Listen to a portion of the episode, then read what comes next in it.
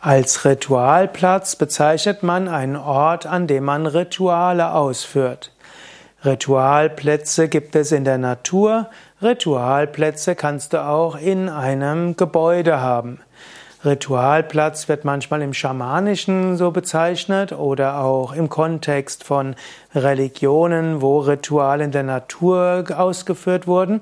Aber man könnte auch sagen, die Altäre in christlichen Kirchen sind auch Ritualplätze.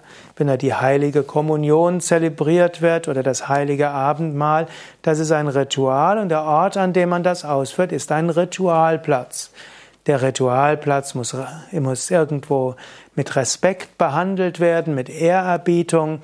Man macht dort heilige Rituale, wo eine heilige Atmosphäre entsteht. Es gibt auch Ritualplätze, auch in westlichen Ländern, die in früheren Zeiten von den vorchristlichen Kulturen genutzt wurden. Über manche dieser Ritualplätze wurden im Mittelalter oder im frühen Mittelalter Kirchen gebaut, um eben den Kraftort dort zu nutzen und vielleicht auch zu verhindern, dass die Menschen alte heidnische Rituale weiter ausführen und stattdessen eben in die Kirche gehen. Man findet auch, aber auch manche heilige Ritualplätze, wo keine Kirche drauf gebaut wurden. Man nimmt zum Beispiel an, dass die Externsteine auch oder an den Externsteinen einige Ritualplätze sind, die von den Sachsen genutzt wurden oder von den Kelten oder noch von den vorkeltischen Völkern.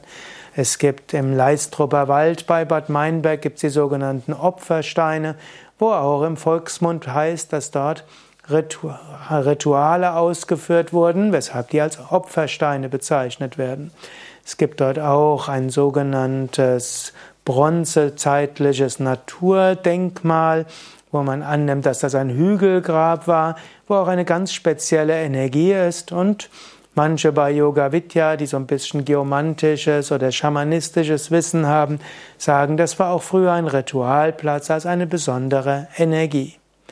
Du kannst dir auch selbst einen Ritualplatz machen, wo du zum Beispiel dann Pujas machst, Homas machst oder andere Rituale. Bei Yoga Vidya gibt es auch Ausbildungen in schamanistischen Ritualen oder auch in Geomantie, Feng Shui oder Vastu. Und dort lernst du auch, wie du alte Ritualplätze ausfindig machen kannst, dort dich mit der spirituellen Kraft verbinden kannst oder wie du selbst deinen Ritualplatz finden kannst, gestalten kannst, dass dort spirituelle Kraft und Energie erfahrbar ist. Alle Infos auf yoga-vidya.de-seminar und dort kannst du im Suchfeld eingeben, zum Beispiel Schamanismus, Naturspiritualität oder Rituale.